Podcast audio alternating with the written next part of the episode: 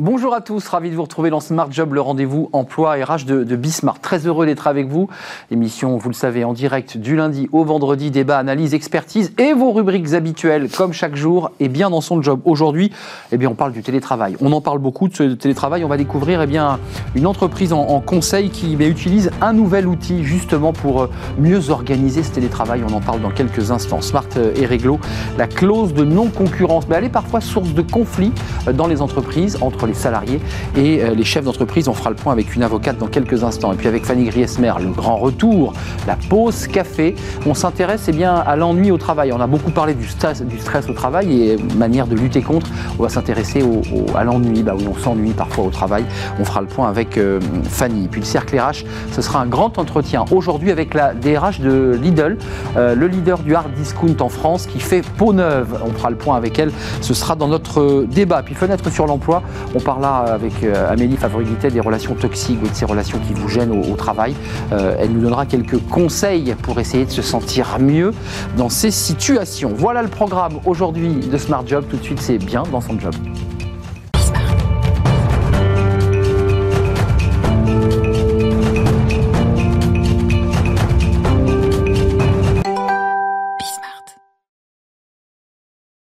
Bien dans son job et j'ai envie de dire aujourd'hui bien dans son télétravail. C'est un peu un casse-tête pour les, les chefs d'entreprise. Ils ont des salariés atomisés qui sont euh, chez eux ou dans des lieux dédiés. Euh, on va en parler avec Christophe Platet. Bonjour Christophe. Bonjour. Euh, très heureux de vous accueillir. Vous êtes le fondateur et directeur de Lundano. Hmm Lundano, c'est pas n'importe quoi parce qu'il faut quand même le dire. C'est une plage dont vous êtes tombé amoureux en Afrique du Sud. Voilà. C'est le nom de votre Vous avez tout dévoilé. Une carrière entière dans le conseil. Vous avez créé cette société euh, Lundano en 2018.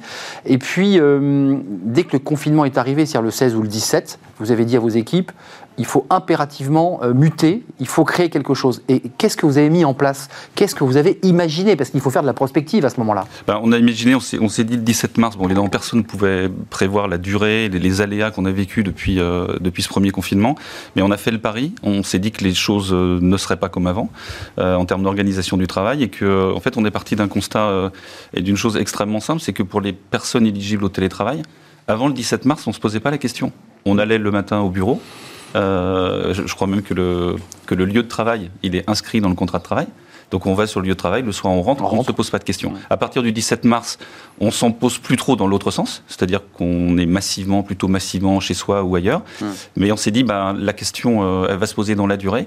Il faudra, il faudra pouvoir piloter, encadrer ce, ce, nou- ce nouvel équilibre entre le présentiel, voilà, présentiel, distanciel. hein, pour, euh, Ça, c'est une anticipation intéressante parce qu'il y a une première euh, étape de confinement très dure, on s'en souvient, puis une sorte de redout où on s'est dit, bah, ça y est, septembre, tout repart, l'économie va revenir comme avant. Vous, vous dites, et vous le dites depuis longtemps maintenant, non, on ne reviendra pas comme avant. Donc il faut des outils pour les entreprises, pour les aider à quoi? À encadrer, à organiser, à Alors- surveiller? Que- Quel mot on met là-dessus? Oui, alors or- Org at work. Ouais, c'est vraiment, c'est vraiment plutôt organisé. euh, le, le terme d'encadrement, c'est que, on, on- alors effectivement, on fait le pari que le, télé- le télétravail va s'installer. Nous, on pense dans des proportions euh, relativement équilibrées. hein. Nous, on est plutôt le, le consensus. Il a l'air de sortir au 3-2? un, ouais, un jour, deux jours de télétravail. hein.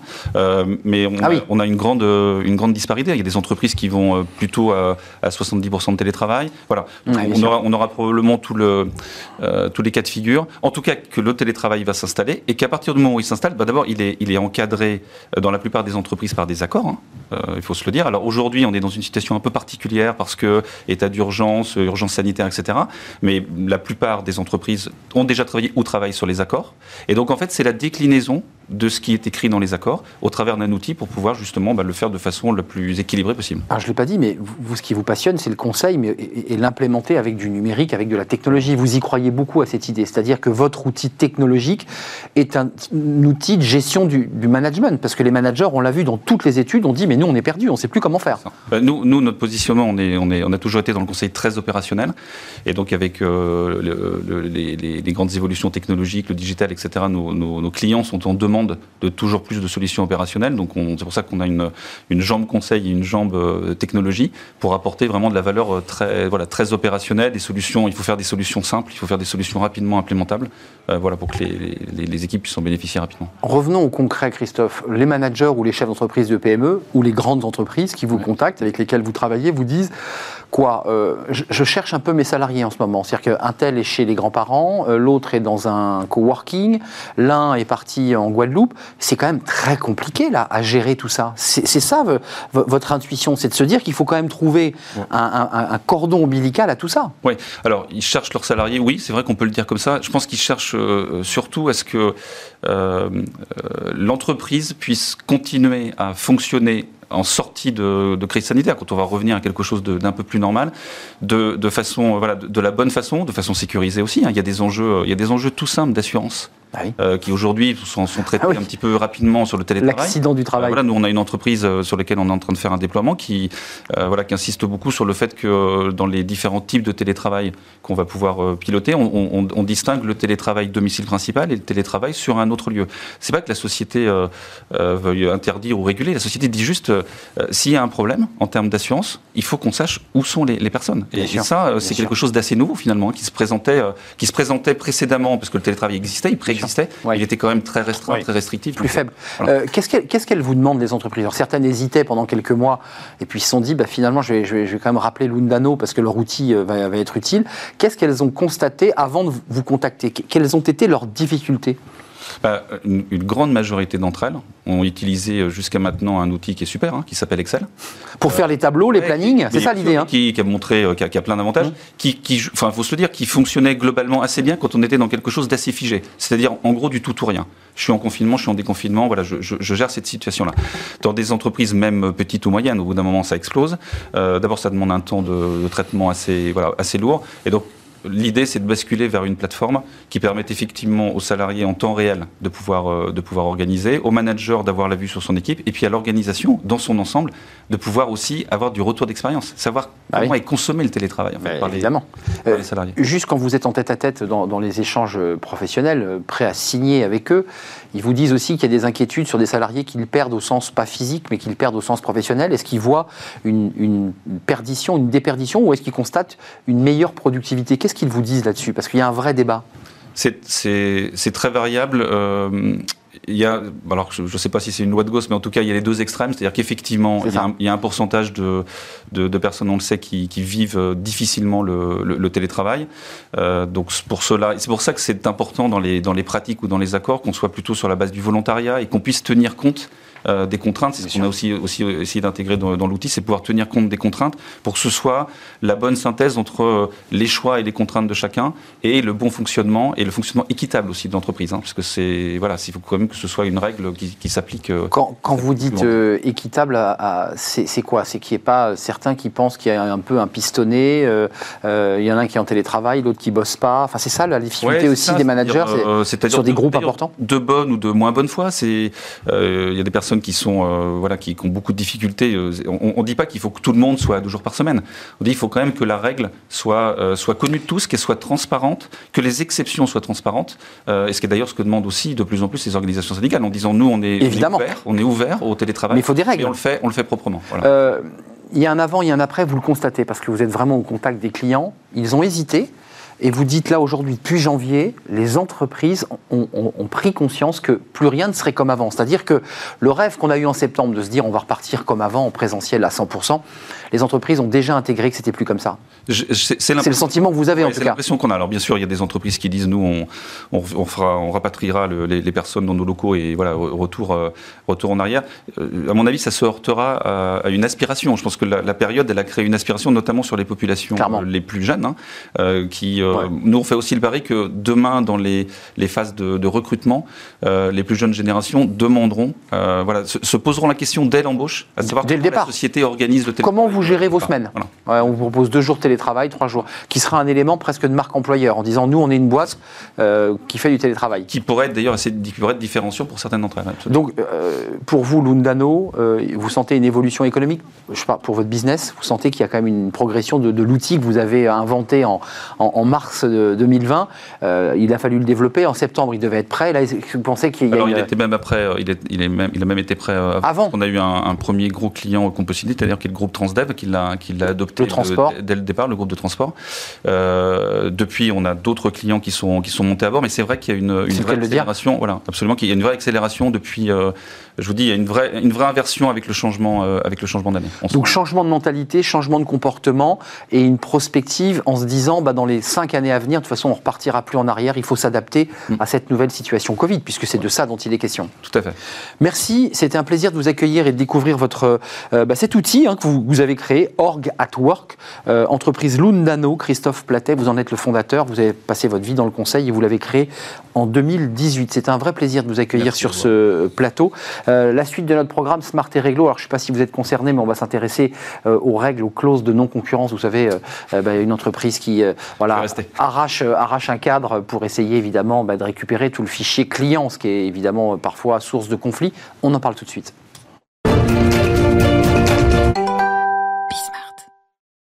Smart et Réglo, focus juridique comme chaque jour avec une avocate, un avocat, un juriste, un spécialiste.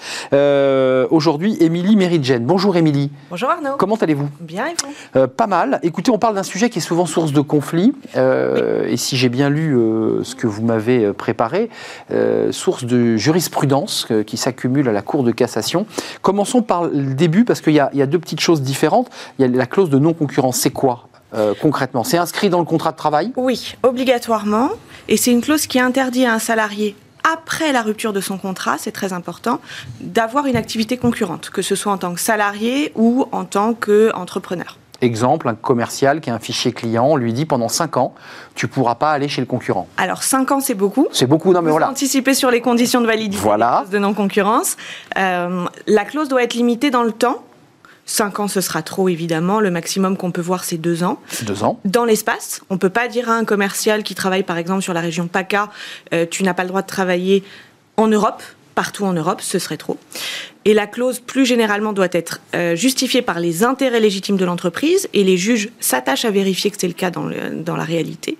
Et enfin, et ça c'est une clause qui est une condition, pardon, qui est euh, instaurée depuis une vingtaine d'années par la Cour de cassation, Désormais, le salarié doit être rémunéré pour sa clause de non-concurrence. J'allais y venir. Euh, c'est toute une source de conflit d'ailleurs, parce que c'est le niveau de rémunération, c'est le fameux arrêt de la Cour de cassation du 20 novembre 2020. Oui. Vous avez vu, j'ai bossé mon droit. Bravo. Euh, qui effectivement posait un, souci, puisque le salarié demandait à être payé à 100%, ça fait 85 000 euros de mémoire. Oui. Euh, l'entreprise venait d'être achetée, euh, il, y avait, il y avait conflit. il y a un débat et une négociation sur cette clause. C'est-à-dire que le salarié dit Moi, bah, je ne peux pas valider cette clause, puisque vous ne me donnez pas assez. Alors, Concrètement, certaines conventions collectives prévoient des minimums en deçà desquels on ne peut pas rémunérer. C'est quoi le minimum d'ailleurs J'ai lu que c'est pas inintéressant? C'est 20-30% du salaire brut mensuel. Et ça doit être payé tous les mois pendant toute la durée d'application de la clause. Euh, si la convention collective est muette, c'est le contrat qui fixe le minimum sous euh, réserve de l'appréciation d'un juge. Alors, le salarié, évidemment, peut négocier le montant de sa clause de non-concurrence. L'employeur est quand même en général en position de force, mais il arrive que des salariés estiment que ce qui leur est proposé est insuffisant. Et là, vous avez raison euh, de souligner cet arrêt du, de novembre dernier, qui est assez inédit, puisque habituellement, euh, les juges vérifient que le montant n'est pas Trop, faible, c'est ça. Voilà, pour protéger les salariés. Et là, c'est un arrêt de la Cour de cassation dans lequel les juges ont vérifié que le montant n'était pas trop haut, trop pour protéger l'employeur. Il était très gourmand, hein, le, monsieur là. Alors, il n'était pas gourmand. On lui avait signé ce contrat avec 100% de son salaire pendant deux ans. C'est magnifique. Bien sûr. Qui n'aimerait pas euh, Il a normalement euh, réclamé le paiement de cette clause. Il se trouve que l'employeur était à ce moment-là dans des difficultés économiques très importantes et la Cour de cassation a vérifié que les intérêts de l'employeur étaient bien protégés par cette clause. La Cour a considéré que ce n'était pas le cas et a donc annulé la clause. Hum, il réclamait d'ailleurs en plus euh, des indemnités de non-paiement, si j'ai bien compris, qui venaient se rajouter à ces 85 000 euros. Euh, évidemment, c'était un cas complexe. Euh, il y a les règles donc, de non-concurrence, ces clauses qui sont inscrites au contrat, qui sont réglées par mois, ça vous venez de nous l'expliquer j'avais confondu avec l'obligation de non-débauchage. C'est quoi la différence? Alors, non-débauchage, on n'a pas le droit, quand on quitte une entreprise, d'aller, en gros, débaucher ses collègues, euh, de partir avec une équipe. On va créer sa propre boîte et puis on va dire, ah bah tiens, mon équipe, elle était pas mal. Je fais le marché, quoi. Exactement. Et ça, c'est interdit, mais c'est pas euh, sous le coup d'une clause de non-concurrence, c'est l'obligation plus générale de loyauté de l'emploi du salarié qui est en, jeu. Euh, des, exemples concrets, parce que les secteurs dont, vous parlez, c'est les secteurs concurrentiels de fait, euh, qui couchent quoi Des commerciaux, des, gens qui sont des entreprises qui, qui sont dans la grande distribution. c'est quoi les secteurs qui sont les plus impactés sur, les, sur, les sur la concurrence et sur les risques de conflit, évidemment? Alors, il y a des secteurs, mais il y a surtout, on va dire, des typologies de postes. Évidemment que les postes de nature commerciale sont très concernés par les clauses de non-concurrence. Après, ce qu'on voit chez nos clients, c'est que plus l'expertise est pointue, plus elle est rare à trouver sur le marché et plus l'employeur va avoir besoin de protéger son savoir-faire, son expertise en assujettissant ses salariés à des clauses de non-concurrence. Euh, l'intérêt, parce qu'on parle de l'employeur, on comprend bien son intérêt, évidemment, c'est que le fichier client ne part pas chez le voisin euh, six mhm. mois plus tard. Euh, le salarié, il a, il a, un choix à faire, c'est compliqué, parce que s'il se lie par une clause de non-concurrence, son rebond est plus difficile. Si c'est deux ans d'attente pour rebondir, franchement, il est un peu pieds et mains liés, le salarié. C'est clair. Alors, dans certaines offres d'embauche et dans certaines négociations sur un nouveau job, ça fait partie du package et le salarié n'a pas d'autre choix que d'accepter ça. Euh, après, la règle, la liberté de travail, c'est une liberté fondamentale ah en droit français. Donc, on ne peut pas l'anéantir complètement. Donc, la clause ne doit pas être tellement large et tellement longue qu'elle empêche, totalement aux salariés de retrouver un emploi. Mais c'est vrai que l'appréciation est souvent très difficile à faire. Euh, avant de nous, quitter, les, Émilie, les, sources de conflit, c'est quoi en fait? Qu'est-ce qui se passe euh, entre un employeur et un salarié? Ils sont mis d'accord, vous nous dites que tout va très bien, ils ont signé un contrat, le salarié va avoir plus d'argent puisqu'il va être indemnisé, payé. J'ai vu que ce n'était pas d'ailleurs des primes, hein, c'était considéré comme du salaire. C'est du salaire. Et donc du congé payé, on est bien d'accord. Et, des charges sociales, c'est très cher. Donc on est d'accord que voilà, pour l'employeur, c'est cher. Euh, quelles sont les sources de, de, litiges Alors, il y en a plusieurs, pour n'en citer que quelques-unes. Euh, certains employeurs, à la fin du contrat, veulent pouvoir se libérer de cette clause, et c'est euh, souvent prévu dans le contrat. Les employeurs hein. Oui, tout à fait. Donc, ils peuvent décider, quand ils licencient un salarié, que finalement, il n'aura pas rapporté grand-chose, et que s'il va apporter sa compétence à un concurrent, ça leur fera pas de mal. Et du coup, ils veulent échapper au paiement de l'indemnité. Ah oui Voilà. Ouais. Vous m'avez pas donné assez, donc franchement, voilà. Exactement. alors, une des sources de litige, c'est sur les modalités selon lesquelles on renonce à la clause. Si l'employeur le fait trop tard ou pas dans les formes qui sont prévues dans le contrat, la renonciation n'est pas valable et il doit payer le montant de la contrepartie. Maître, c'est pas pour donner des conseils aux commerciaux qui nous regardent, mais l'idée quand même, c'est d'être payé mensuellement, parce que si on est payé qu'à la fin de la rupture de contrat euh, sur l'ensemble, euh, ça veut dire qu'on a le risque que l'employeur vous dise non, tu m'as pas, tu m'as pas apporté satisfaction, donc je ne règle pas le montant de, de, cette clause. Vous êtes d'accord? Oui, mais donc il faut être mensuel. Alors tout à fait, mais la Cour de cassation est venue nous dire que ah, si l'employeur paye exactement, mais ça c'est pour protéger les salariés d'une certaine manière, si elle paye la clause tout au long de l'exécution du contrat, ça n'est pas valable. Pourquoi? Parce que certains employeurs, oui, ça vous étonne, mais parce que certains employeurs avaient, on va dire, aménagé le salaire qu'ils auraient de toute façon proposé aux futurs pour intégrer en intégrant une partie de clause de non-concurrence. Ça a été plaidé, la Cour de cassation ne s'est pas laissée duper et a considéré que cette contrepartie financière devait impérativement être payée mois par mois après la fin du contrat. Hum, sans que l'employeur ne baisse légèrement le salaire, parce que c'est un peu ça le jeu. Exactement. Hein, on baisse de 20% pour réintégrer les 20% de, de, la, clause de non-concurrence. Oui, bien sûr. Écoutez, merci Émilie, en tout cas c'était passionnant. Euh, d'autres sources de conflits, les, salariés considérant eux à l'envers qu'ils n'ont pas été assez payés, découvrant au fil de l'eau qu'ils n'ont pas été assez payés, ça peut arriver ça? Puisque tout a été écrit dans le contrat Ça peut arriver, euh, mais la principale autre source de conflit va porter sur la preuve de la violation de la clause de non-concurrence. Là, on peut avoir des difficultés. Donc, LinkedIn, on découvre que le salarié est parti. Exactement. Et là, on va avoir euh, des combats qui sont parfois un peu musclés devant les juridictions Forcément. pour démontrer que le salarié manque à sa clause de non-concurrence. On peut même le faire euh, obtenir une décision qui l'oblige à arrêter son emploi concurrentiel sous astreinte euh, s'il est en train de faire. Oui, vous faites de gros yeux, mais ça existe euh, et ça fait partie de notre activité. C'est ça, le coup prétombe. Voilà, on lui dit stop. Vous, sous astreinte. Sous astreinte, vous ne jouez plus la règle. Merci Émilie Méridjen, avocate en droit du travail, cabinet SVZ. Vous revenez évidemment quand vous le souhaitez. Avec plaisir. Pour nous éclairer, tout de suite, c'est la pause café, petite pause café. Tiens, je ne sais pas si les avocats gèrent ce genre de dossier. Vous savez, les salariés qui s'ennuient, le boring, on en a entendu beaucoup parler. On a parlé du stress au travail. Mais, euh, vous allez voir, Fanny Griesmer nous parle de l'ennui au travail. Ça existe.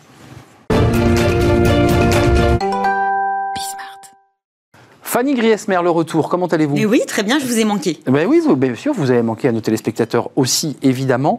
Euh, stress au travail, on avait fait des exercices de yoga et toutes petites choses pour nous, nous détendre. Et puis là, vous nous parlez de l'ennui. Je vous arrête tout de suite. Ah, vous m'arrêtez tout de suite. C'est pas parce que vous vous ennuyez que vous n'êtes pas stressé. Ah, alors déjà, Eh oui. ah, ça commence très mal. Désolée. Ça part très mal, euh, Fanny.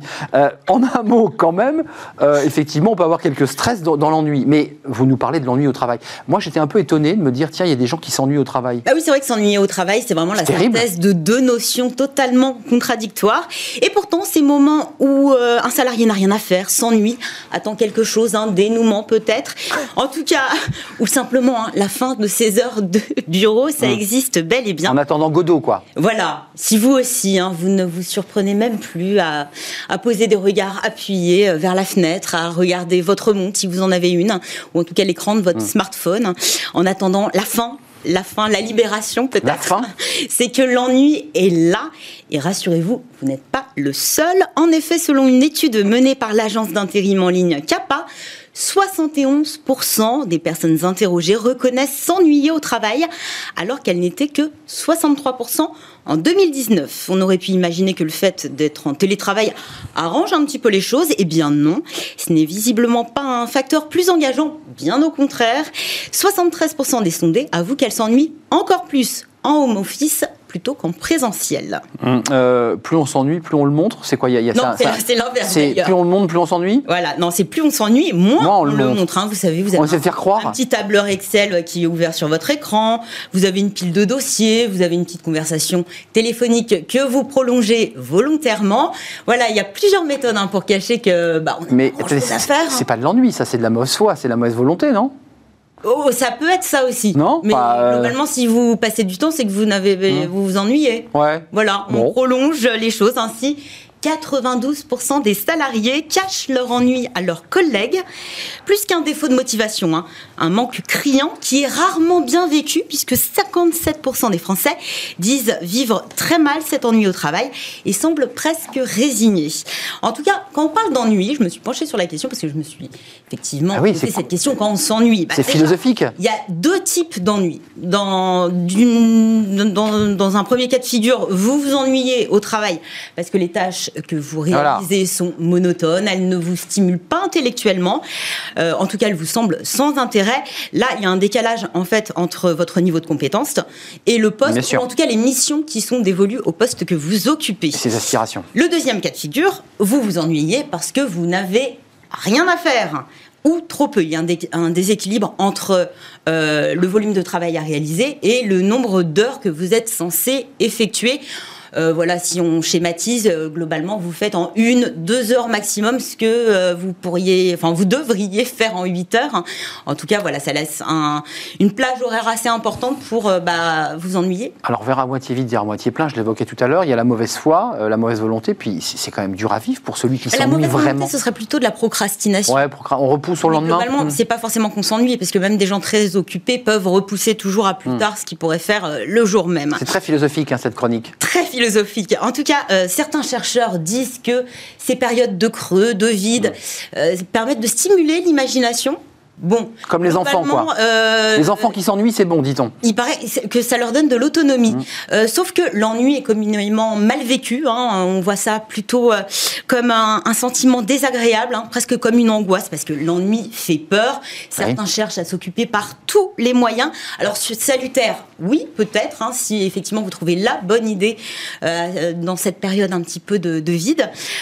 Mais à l'inverse, le trop d'ennui peut carrément nuire à la santé. Le C'est un boring. vide euh, intersidéral. Oui, c'est ça, c'est un, un vide existentiel, c'est-à-dire Et ça que peut même rendre poussé, malade. oui, malade, Vous parliez du boring, c'est plutôt de bore out. bore out, C'est en fait, vous allez le comprendre, hein, c'est l'inverse du burn-out. burn-out. Bah ouais, c'est sûr. Euh, voilà, si l'expression s'ennuyer à mourir prend tout son sens chaque matin quand vous passez la porte du bureau, vous êtes peut-être euh, bah, l'une des victimes du bore out. C'est une sorte de voyage au bout de l'ennui hein, qui a été théorisé. En 2007, par deux consultants suisses, ce sont les premiers à avoir mis euh, bah, déjà un mot sur Oui, euh, c'est ce vrai. syndrome Ça n'existait pas. et à aussi euh, bah, voir quelles étaient les causes et les conséquences d'un bah, voilà d'une maladie, même si elle n'est pas reconnue en Un mal-être. Euh, bah, plutôt tabou en fait. Hein. Euh, c'est dur de dire que l'on s'ennuie. Hein. Euh, donc, inverse du burn-out. Vous souffrez, pourquoi? Parce que vous n'avez pas assez de choses à faire, ça ne vous stimule pas intellectuellement, vous n'avez pas ce sens au travail, hein. vous avez des tâches euh, subalternes. Et globalement ça ne correspond pas du tout au niveau de compétences que vous avez, ce qu'on pourrait traduire par la bonne vieille mise au placard, mais pas seulement, ça peut être dû aussi à une réorganisation de l'entreprise, euh, où bah, petit à petit les postes sont vidés de leur mission, et ça peut être également une erreur de casting, vous avez postulé à un poste qui ne vous correspond pas du tout. Les risques peuvent être très graves. Même chose que pour le burn-out Exactement. Euh, santé euh, physique, mais également psychologique. Surtout psychologique, hein, perte de confiance en soi, en ses compétences, parce que petit à petit, bah, vous les perdez aussi vos compétences puisque vous n'exercez pas. Euh, désengagement, isolement, sentiment d'inutilité sociale, mmh. dépression. Et c'est vrai que ce sentiment et cette situation d'ennui euh, mmh. extrême est très pesant honteux même. C'est vrai que c'est difficile à avouer, euh, surtout à une époque où on valorise fortement euh, bah, la réussite professionnelle et que avoir déjà un emploi, c'est presque considéré comme un privilège. Mmh. donc ne te plains pas. Souvent, souvent, on a tendance à dire que le bore-out est beaucoup moins noble que le burn-out. Et tu fais quoi? Moi, je fais un bore-out. Ah, c'est moins chic. En tout cas, en juin dernier, la Cour d'appel de Paris euh, a spécifiquement reconnu le bore-out. Le bore-out, absolument. Et condamné à ce titre un employeur pour harcèlement moral. C'était une première, hein, un signal envoyé euh, hmm. à ses employeurs, puisque je vous rappelle quand même que l'employeur est tenu euh, de prendre bah toutes les mesures nécessaires pour, respecter euh, la santé physique, mais aussi mentale, de tous les salariés. Voyage au bout de l'ennui, Fanny. Malheureusement. Alors peut-être, voilà, avant de tomber dans le burn-out, finissons de manière positive. Hein, peut-être prendre des mesures, essayer de, voilà de parler à votre manager, même si effectivement on l'a compris, c'est très compliqué de, de, signaler cet ennui qui, qui, qui nous assaille. Hein. Euh, prendre des mesures, essayer de se greffer à des projets, développer peut-être euh, euh, des travaux, les présenter, ça marche, ça marche pas.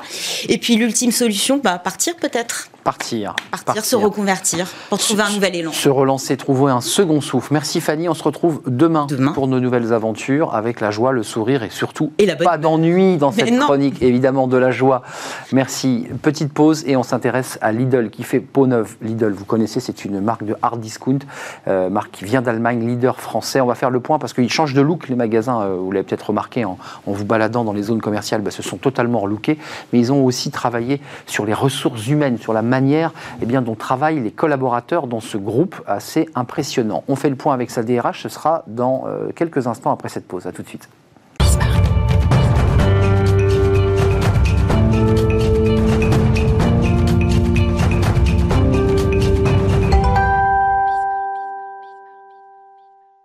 C'est ça. Alors en fait, c'est le cercle RH, notre débat. Le débat déjà commencé avec notre euh, invité. Aujourd'hui, c'est un grand entretien. Nous avons sur le plateau la DRH de Lidl. Bonjour.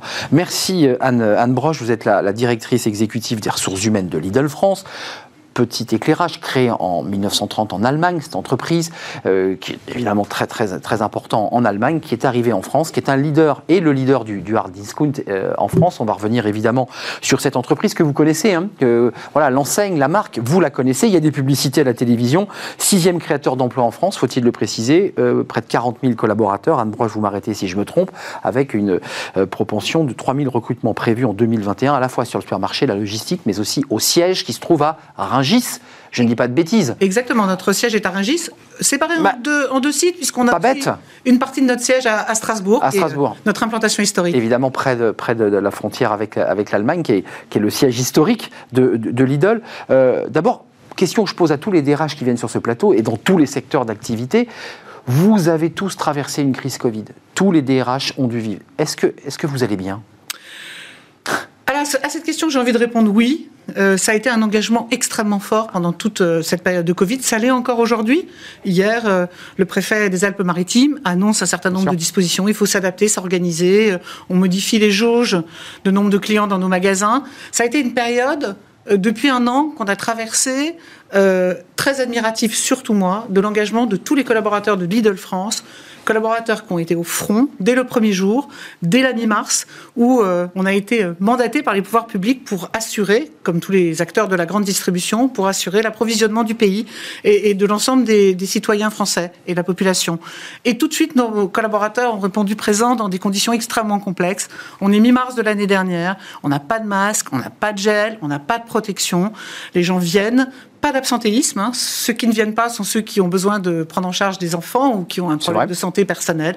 Sans ça, tout le monde est là présent. Donc on a, nous, euh, en tant qu'équipe RH, accompagné cet engagement des collaborateurs. Alors on va, on va s'intéresser, euh, au-delà de ce phénomène Covid, qui évidemment a engagé, j'imagine, un peu plus vos collaborateurs, à cette transformation de Lidl. C'est très intéressant parce que euh, quand on observe votre marque, le hard discount, il y a le fond et la forme. Commençons par la forme et on parlera ensuite des hommes il y a un relooking. Euh, vous y installez des bornes électriques. 22 kWh, je le précise, parce que c'est intéressant de le dire, ce ne sont pas des charges faibles, mais c'est des charges qui font que pendant vos courses, on peut recharger sa voiture. Je vous vois sourire parce que ça, c'est un truc sur lequel vous avez forcément dû avoir des retours. Absolument, c'est quelque chose qui a été très important bah pour nous. On a même dans le magasin, euh, le premier magasin qui a été installé en ces bornes électriques rechargeables à 22 kWh, il est à Chili-Mazarin. Ce magasin, lieu parisienne, banlieue parisienne, est quasi autosuffisant en énergie, avec l'ensemble des équipements qui ont été mis en place, euh, tout un tas de, de, panneaux photovoltaïques euh, sur le toit, euh, la récupération de l'eau. Hein, on a installé un sol avec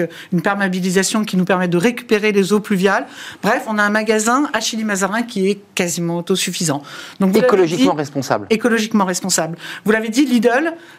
alors, vous parlez de hard discount? Nous, on parle de soft discount. Oui, je sais que vous n'aimez pas trop le mot hard discount. C'est plus du hard discount C'est parce que ça n'est plus une réalité. Le hard discount, c'était le concept initial de Lidl dans notre implantation. Bah, c'est-à-dire du brut. Du brut, bah peut présenter avec un assortiment extrêmement simple et extrêmement réduit. Et puis Lidl a commencé sa mue au milieu des années 2010, euh, hein, vers 2013-14, où progressivement on a fait évoluer deux choses clés.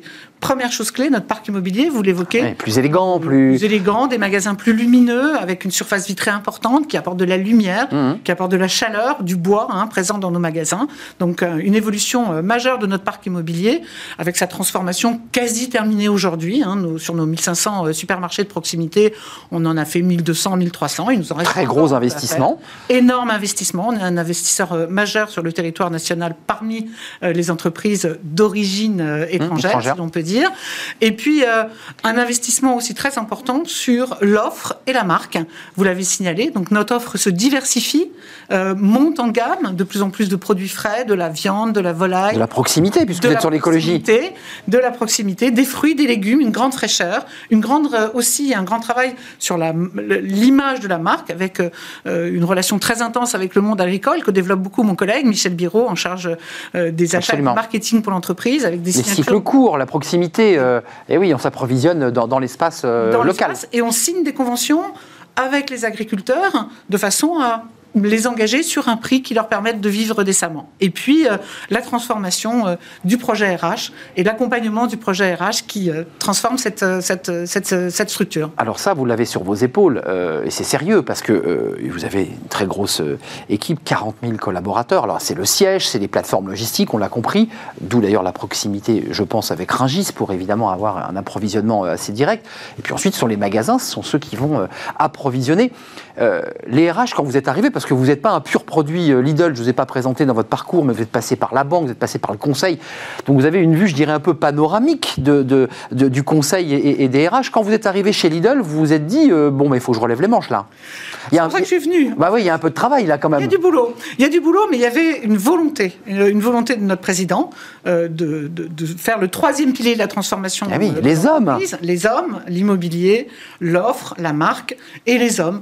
Et je me suis inscrite dans ce projet de transformation. Beaucoup de choses avaient commencé à être initiées, mais il fallait donner un coup d'accélérateur. Je suis arrivée il y a trois ans, effectivement. Coup d'accélérateur autour d'un certain nombre de projets. Et maintenant, nous avons, euh, je dirais, euh, alors, il faut toujours rester modeste, il ne faut pas être arrogant, il faut se méfier de tout. Hein, pas à pas. Pas à pas. Mais on a un socle RH solide, reconnu, identifié, sur lequel on peut euh, inscrire le projet de développement de l'entreprise. Avec des, campagnes euh, des journalistes qui, avec des caméras cachées, et, vous les avez forcément visionnées, vous vous êtes penché sur ces situations humaines qui étaient difficiles, qui venaient d'ailleurs s'associer, si je peux me permettre, avec l'idée du hard discount, dont vous tordez le cou immédiatement dès, que j'utilise le, mot. Euh, il y avait un peu ce lien-là quoi. Hard discount, mauvaises conditions de travail. Il y avait tout C'était un peu associé. Parfaitement. Je crois que vous avez tout à fait raison quand vous le dites. Il y avait un, un- un lien qui a été fait entre des conditions Ah de oui. travail, mais, mais aussi un- un modèle RH qui pouvait être un modèle RH extrêmement simple, mais qui a été un modèle RH extrêmement simple parce que l'entreprise s'implantait, parce que l'entreprise avait une phase de croissance très rapide, et avec cette prudence euh, qui devait être de mise jusqu'à ce qu'on soit en capacité de consolider l'ensemble. Hmm. Je suis arrivé à, un- à un moment où on était en capacité de le faire. Alors, en fin de carrière RH, hein, j'ai j'ai 60 ans, c'est ma dernière mission RH. C'est un défi que vous êtes lancé là, non? Vous êtes Oui, dit c'est un challenge. Non, mais il y a un challenge. sûr. Mais bien sûr, c'est un challenge. Mais c'est un challenge auquel sont associés toute une équipe de direction générale, notre président en premier. Oui, c'est important. Et sont associés toute l'équipe d'encadrement de l'entreprise. Donc, euh, on y va ensemble. Et nos collaborateurs croient au projet de l'entreprise. Vous évoquez cette émission. Peu de temps après mon arrivée, j'ai beaucoup parlé avec les équipes. Eh oui. J'ai beaucoup allé sur le terrain. Et ils ont dit, mais je ne reconnais pas mon entreprise dans cette description. Oui, ça ça les a- pas mon entreprise. Ça les a gênés, salis en quelque a sorte. gênés, Ils se sont sentis remis en cause, mais aujourd'hui, euh, la fierté est, revenue euh, dans, toute, euh, dans tout l'esprit de, nos 40 000 collaborateurs. Top Employeur France, c'est une liste d'entreprises qui, qui ont été sélectionnées, parmi, bah, parmi lesquelles la vôtre, euh, Lidl, notamment sur leur stratégie RH et la manière dont ils, ils travaillent. ils font, j'irais, infuser de bonnes pratiques. Quand vous arrivez dans l'entreprise, vous constatez, on vient de le dire, un certain nombre de dysfonctionnements, de difficultés managériales, peut-être entre le siège, entre les, les- les salariés, les managers, puisque certains managers étaient incriminés dans les images qui avaient été filmées à l'époque. Quelle première décision vous prenez d'abord? Vous réunissez tout le monde, vous avez un discours, vous unifiez. Qu'est-ce qu'on dit dans ces moments-là? On observe. On observe avec beaucoup se déplace. d'humilité. On se comprend. J'ai fait un- la, la- la chance que j'ai eue à mon arrivée, c'est de ne prendre mes responsabilités que six mois après mon arrivée. Je suis arrivée début mars On se pose. et j'ai été nommée euh, en responsabilité six mois après. Donc six mois pendant lequel j'ai eu le temps de faire un tour de France très large, rencontrer beaucoup de monde, Calepin, observer. on note. Calepin, on note, stylo. Votre cahier, Clairefontaine. Stylo, cahier, j'en ai, j'en ai rempli des pages et des pages.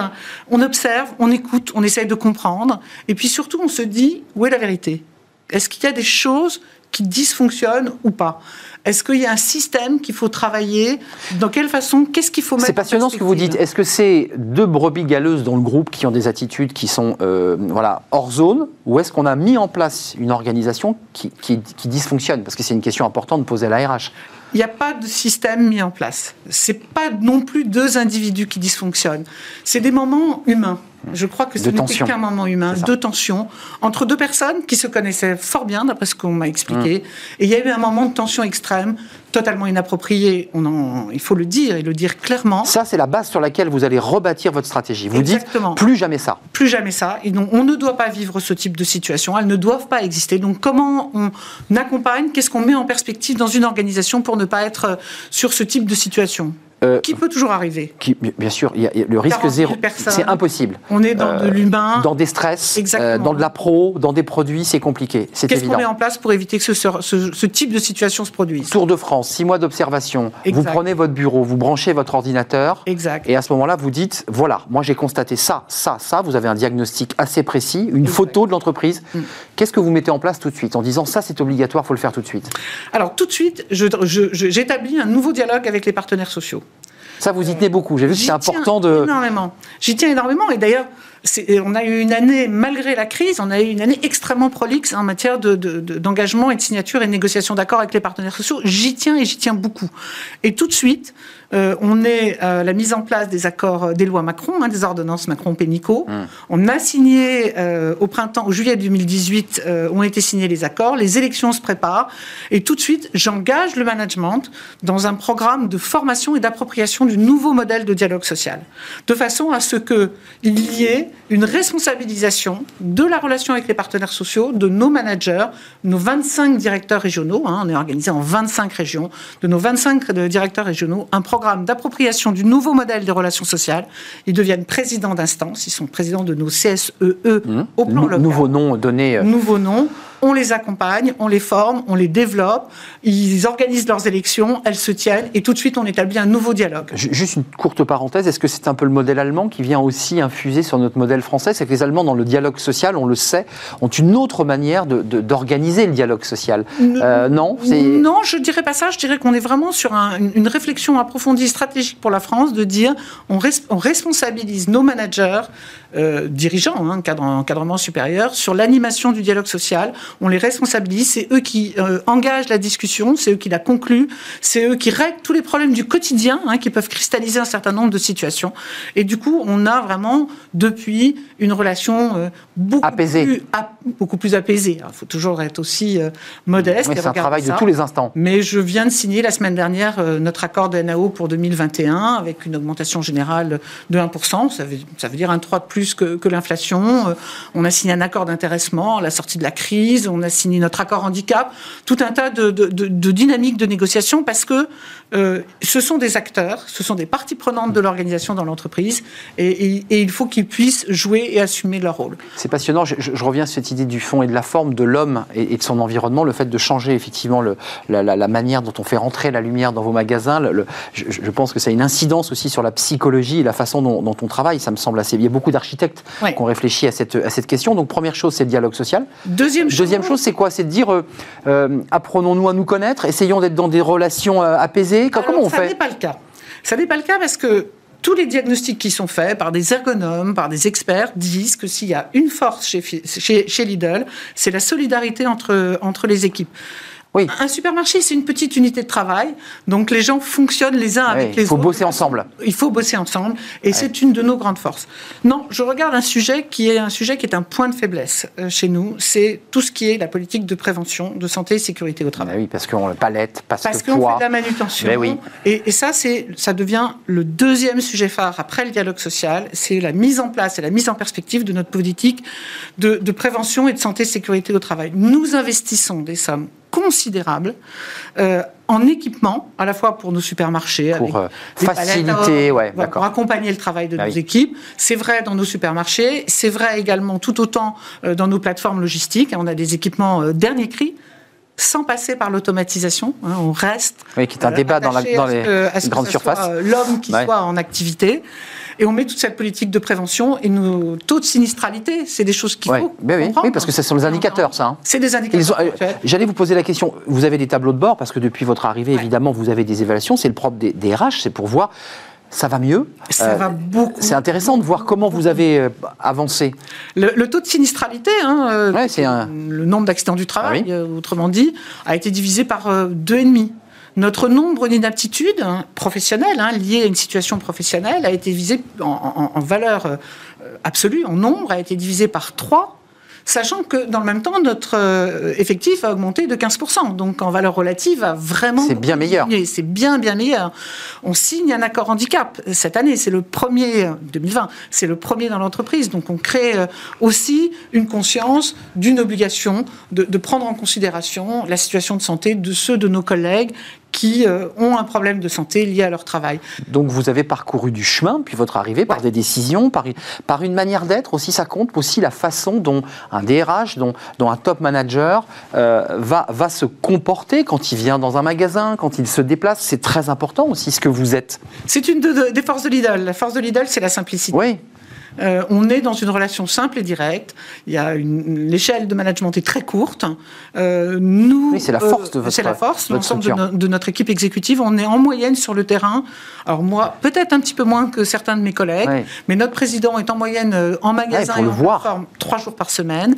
mes collègues opérationnels à peu près la même chose, et moi, je suis en moyenne entre un et deux jours par semaine au contact de nos équipes. Vous diriez, on va parler de la marque employeur parce que c'est important. On a parlé de l'image de la marque du bâti qui contribue à la marque employeur. Puis on va voir évidemment comment vous faites pour attirer les talents chez, chez Lidl. Mais euh, vous dites, je suis au milieu du guet là ou, je suis arrivé au bout? Parce que vous me disiez c'est un défi, je comprends très bien le défi que vous vous êtes lancé.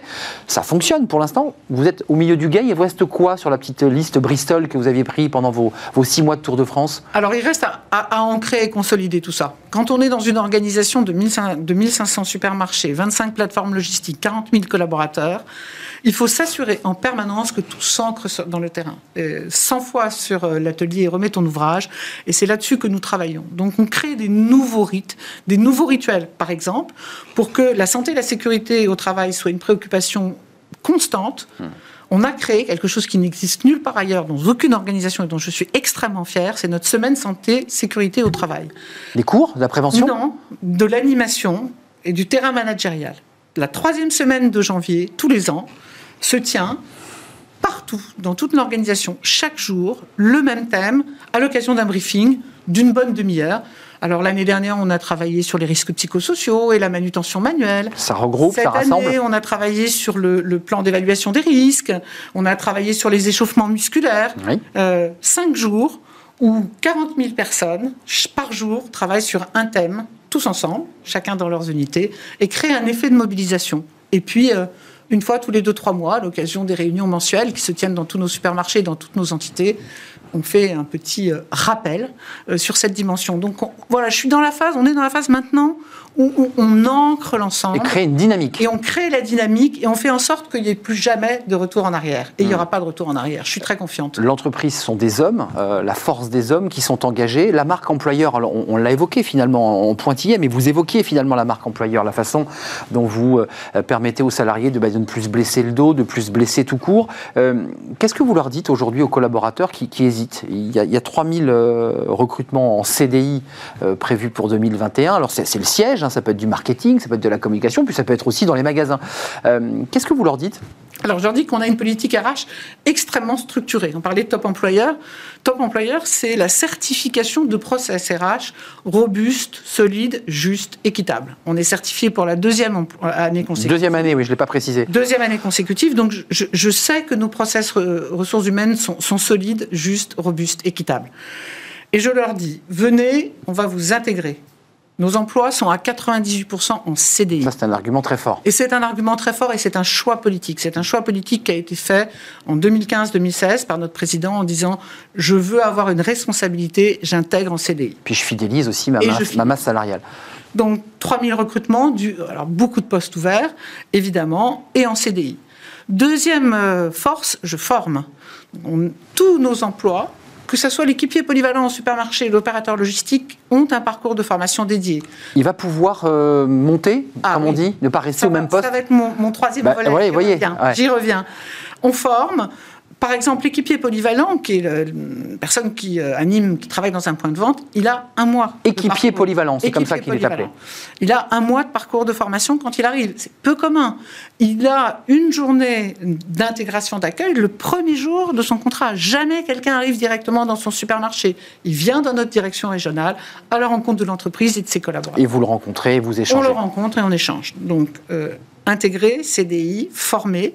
On a même voulu formaliser notre formation à travers la mise en place d'une validation des acquis collectifs. On accompagne ceux de nos collègues. Donc un label Lidl Il y a un label Lidl, euh, une VAE collective, une CQP, certification qualification professionnelle, donc des gens qui vont acquérir un, titre hein, universitaire à travers ces éléments-là. Troisième volet, on développe 100% des collaborateurs participent à ce qu'on appelle le cycle RH annuel, mmh. entretien d'évaluation, identification d'un parcours de développement, euh, journée de développement pour voir le chemin à frapper et évolution, traduction matérielle, 1500 promotions en moyenne. J'ai vu qu'il y avait il y a beaucoup de mobilité et de promotion. Voilà, 1500, verticales ou transversales. Vos managers viennent de la base hein, pour certains. 90% de nos managers viennent de la base. Hum. Et puis, notre, après, euh, euh, intégrer, former, développer, le quatrième pilier, rémunérer. Euh, on a en moyenne nos rémunérations sont 15% au-dessus du marché et nous le revendiquons. Nous voulons être, avoir les meilleures rémunérations du marché pour, pour nos équipes ça donne peut-être envie à ceux qui nous regardent de, venir euh, voir les, annonces que vous proposez. Donc, pas mal de postes. Il y a du magasin, mais il y a aussi le, siège. Euh, juste un mot avant de nous quitter, parce qu'il y a un grand débat aujourd'hui qui traverse la grande distribution, qui est leur avenir. Euh, certains considèrent aujourd'hui que l'avenir de la grande distribution, mais c'est terminé, et qu'il faut repasser à des magasins, de, pour la plupart, de moins de 1000 mètres carrés. C'est votre stratégie? C'est fini les grandes surfaces, les immenses surfaces commerciales où on voit qu'il y a une désaffection du, du public? Alors, Ce qui n'est pas le cas de Lidl, Nous sommes sont des supermarchés de proximité. de proximité. Hein, on est plus près des villes que, que nos confrères de la grande distribution et Ouais, des grands. C'est des choix stratégiques d'ailleurs. hein. Là, on est plus, en plus en proximité, on est un tout petit peu à l'extérieur des villes, quoique on est de plus en plus Hum. implanté dans les villes, mais on est juste à la limite de la, la sortie de ville. On choisit évidemment les, les carrefours les, les plus stratégiques, hein, les plus circulants. Et en moyenne, nos supermarchés sont euh, maintenant autour de 1000 mètres carrés. C'est-à-dire qu'on a beaucoup agrandi, on était beaucoup plus petit que ça avant la transformation im- immobilière. On est à 1000, nos plus grands sont à 1700 mètres carrés. Juste euh, la surface idéale pour que euh, notre offre soit mise en valeur. Notre offre reste une offre simplifiée par rapport à nos confrères. Hum, Il y a moins de produits, il faut le dire. moins, beaucoup moins Mm. de références. Euh, par exemple, on cite toujours l'exemple du sopalin. Quand on arrive dans un rayon de la grande distribution devant le sopalin, il y a des dizaines 45. de références. On ne sait plus quoi choisir. Nous, il y en a deux ou trois. Ça suffit. Ce qui simplifie le cerveau du consommateur, hein, si je peux me permettre. Exactement. Ouais. Un besoin. euh, Voilà, on a trois choix, c'est pas mal. Voilà. Euh, Oui, avoir une offre, Un peu de- une mais offre ça, simple. ça colle avec l'image hein, de la simplicité, c'est un peu ce que, Exact, ce que vous exact. faites sortir. Et je pense que là, on, on est dans la bonne direction. Et d'ailleurs, euh, nos clients nous le disent, puisque nous progressons en part de marché de façon continue depuis 2-3 ans. Ça grimpe. Euh, ça grimpe, et ça grimpe euh, chaque mois, mois après mois. Donc je suis convaincue que à la fois euh, nos magasins, notre offre et notre environnement Et des prix accessibles, humaines, on l'a pas et des prix précisé, accessibles, parce qu'on le était- prix des bonnes choses, Bah oui, oui. euh, fait que euh, nous sommes une enseigne euh, en grande progression. Avant de nous quitter, il nous reste 15-20 secondes. Combien de temps vous vous êtes donné pour atteindre votre mission? Parce qu'on l'a dit, ce qui est intéressant, c'est de rencontrer des DRH. Elles sont souvent discrètes. Euh, ces, ces DRH, vous êtes avec nous. C'est quoi? C'est trois ans? Il y a trois ans, vous dites j'aurais rempli ma mission, vous allez voir le président et vous partez? J'ai 60 ans. Euh, 35 ans de carrière RH derrière moi, un peu plus même. Ouais. Il y a du métier. Il y a du métier. Il y aura sûrement un moment où j'aurai envie euh, de passer à une autre phase de mon existence. C'est ça. Pour l'instant, je suis à 100% Ouais, engagée ça euh, sent. pour Lidl et aux côtés des équipes de Lidl. Anne Broche, c'était un plaisir de vous accueillir sur le, le plateau. Euh, directrice exécutive des ressources humaines de Lidl France avec 3000 postes à pourvoir. Allez voir sur le, le site Emploi. Emploi.lidl.fr. emploi.lidl.fr. Écoutez, on ne peut pas faire mieux en marque employeur. Merci euh, Anne Brochet d'être venue sur notre plateau. C'est bientôt terminé. Vous allez voir, on va s'intéresser avec Amélie Favreguité dans notre rubrique Fenêtre sur l'emploi à ces collaborateurs toxiques. Vous savez, on, une proximité, on est mal à l'aise, on n'est pas bien. Qu'est-ce qu'on peut faire pour éviter cela? Amélie nous explique tout. Avec le groupe Belvedia, préservons les ressources de demain.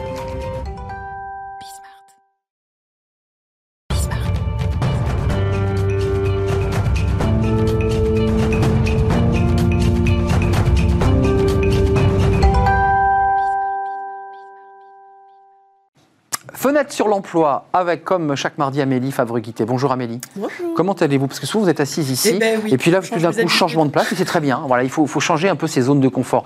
Euh, Aujourd'hui, c'est intéressant, talent management, Amélie Favreguité, Ouais. je pas l'oublier.